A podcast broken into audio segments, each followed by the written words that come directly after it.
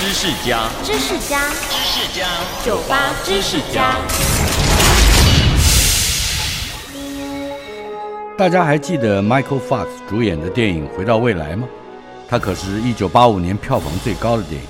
当时，影片里头出现许多高科技的产品，像是自动绑鞋带的球鞋、飞行滑板了等等，现在也都有人真的做出来。不过，大家最想拥有的应该还是那一台超酷跑车造型的时光机。可是，你也许不知道，最早的时候，电影里要出现的时光机，并不是那一台有鸟翼式车门的迪罗伦跑车，而是一台电冰箱。而且，马蒂跟博士还必须到美国内华达的核爆试验场，用上原子爆炸的能量，才能回到未来。不过，编剧后来担心这样的设定。会让小朋友看了之后模仿，不小心把自己锁在冰箱里发生意外，于是另外选择了跑车来作为穿梭时空的时光机。